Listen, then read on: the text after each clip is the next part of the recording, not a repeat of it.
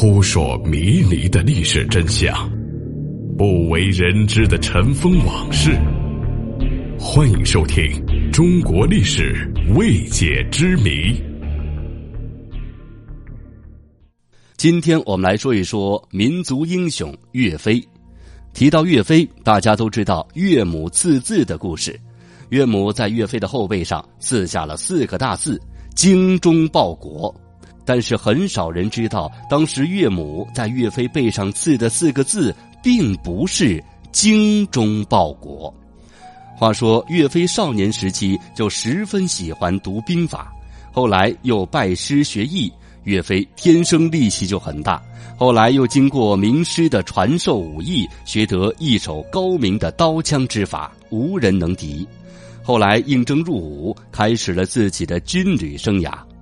参军之后，十几年之间参加了无数场战斗，征战沙场，率领岳家军奋勇杀敌，所向披靡，那可谓是战无不胜，攻无不克。但是树大招风，后来岳飞遭到了奸人秦桧等人的陷害，皇帝也是不分青红皂白，最后以莫须有的罪名将其杀害。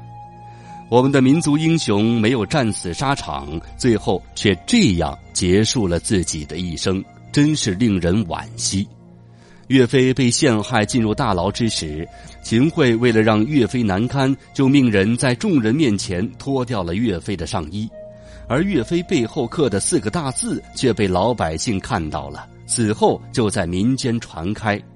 直到现在，我们都是说“精忠报国”四字。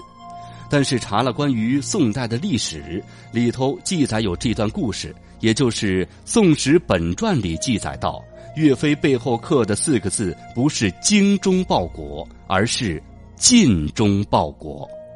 从字面上就不难看出，其实岳母是希望自己的儿子无愧于国家，尽自己最大的能力来保护那些手无缚鸡之力的百姓，而不是一味的对那个昏庸的皇帝愚忠。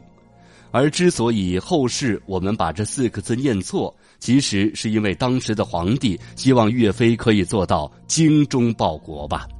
其实大家可以品一品，“尽忠报国”和“精忠报国”这四个字其实是有差别的。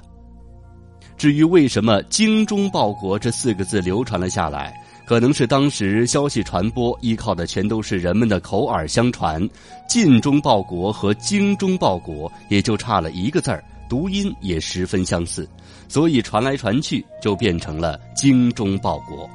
但是在一些古籍当中，我们还是能够看到事实的真相：岳飞背后的四个字确实就是“尽忠报国”。